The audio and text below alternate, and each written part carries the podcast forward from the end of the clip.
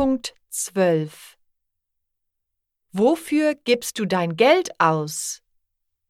Ich gebe das Taschengeld für Schulsachen und Getränke aus. Er gibt viel Geld für Zeitschriften und Süßigkeiten aus. Ihr gebt wenig Geld für Handyguthaben aus. Du sparst ein bisschen Geld für die Ferien. Wir sparen 20 Euro für einen Ausflug. Sie sparen 5 Euro für Weihnachten.